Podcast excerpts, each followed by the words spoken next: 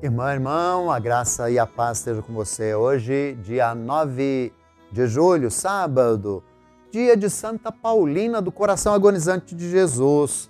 Primeira santa brasileira, né? Primeira santa que foi canonizada em 2002 por São João Paulo II. Peçamos hoje, por sua intercessão, a graça de vivermos também no caminho de santidade. Eu sou o Padre Joel Neri, pároco na Catedral Nossa Senhora do Carmo. Este é o programa Verbo da Diocese de Santo André, veiculado aqui na TV Mais, pelas mídias diocesanas, por podcast. Ao redor do Evangelho deste dia, coloquemo-nos diante do Senhor. trecho de hoje, retirado lá do Evangelho segundo Mateus, do capítulo 10, os versículos 24 a 33. Naquele tempo, disse Jesus a seus discípulos: o discípulo não está acima do mestre, nem o servo acima de seu senhor. Para o discípulo, basta ser como seu mestre, e para o servo, ser como seu senhor. Se ao dono da casa eles chamaram de Beuzebu, quanto mais aos seus familiares. Não tenhais medo deles, pois nada há de encoberto que não seja revelado, e nada há de escondido que não seja conhecido. O que vos digo na escuridão, dizei-o à luz do dia. Ao o que escutais ao pé do ouvido, proclamai-o sobre os telhados. Não tenhais medo daqueles que matam o corpo, mas não podem matar a alma. Pelo contrário, temei aquele que pode destruir a alma e o corpo no inferno. Não se vendem dois pardais por algumas moedas? No entanto, nenhum deles cai no chão sem o consentimento do vosso Pai. Quanto a vós, até os cabelos da cabeça estão todos contados. Não tenhais medo. Vós valeis muito mais do que muitos pardais.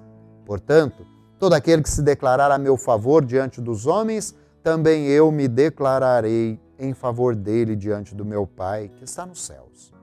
Aquele, porém, que me negar diante dos homens, também eu negarei diante do meu Pai que está no céu. Palavra da salvação. Glória a vós, Senhor. No Evangelho de hoje, Jesus, que continua ensinando aqueles que envia em missão, repete, e o evangelista repetiu aí ao escrever esse, essas palavras de incentivo de Jesus várias vezes, não, é? não tenhais medo. Ouvimos ontem Jesus preparando para as dificuldades que deveriam enfrentar aqueles que de fato quisessem perseverar no seu caminho, no ensinamento de Jesus e à luz dele, no segmento de Jesus, as dificuldades hoje são, por Jesus, recordadas com a palavra: não tenhais medo, quando aparecerem perseguidores ou dificuldades para te manter perseverante, pede Jesus. Confiais não tenhais medo, até os cabelos da tua cabeça estão contados, ou seja, estamos nas mãos de Deus. Tenhamos confiança, não tenhamos medo. Ser fiel, discípulo, não é afastar-se quando aparecem dificuldades, mas é constantemente confiar que estamos protegidos pelo Senhor e aí as dificuldades que se, apare... que se, que se apresentam, né? mesmo para perseverar em comunidade, na vivência da fé, seja em que ambiente for. Pede Jesus, não tenhais medo. Confie no Senhor e na sua presença, dando testemunho e não se envergonhando do Senhor e nem se desviando do propósito para o qual Ele nos chamou. Peçamos, irmãs e irmãos, que essa confiança não nos deixe temer aquilo que, sim, pode trazer dificuldades, mas não acabar com a vida. E aí convido a concluir pensando na nossa missão de batizados, de seguidores de Jesus, de igreja.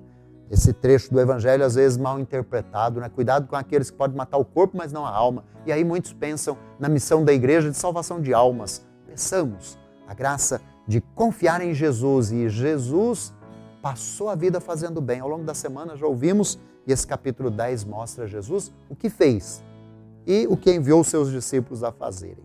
Então, que essa graça seja concedida à sua igreja, nós hoje pedimos.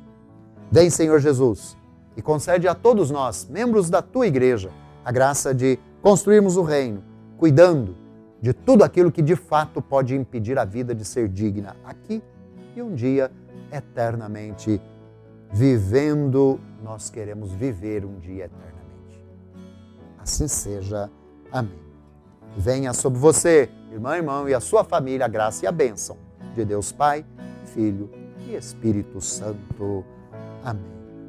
Tenham todos um bom dia no Senhor.